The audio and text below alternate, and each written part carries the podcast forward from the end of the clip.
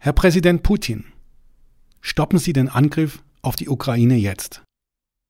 Sie führen keinen Krieg zwischen Systemen. Sie führen keinen Krieg gegen die NATO.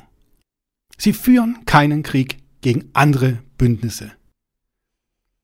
Sie führen einen Krieg gegen die Menschheit.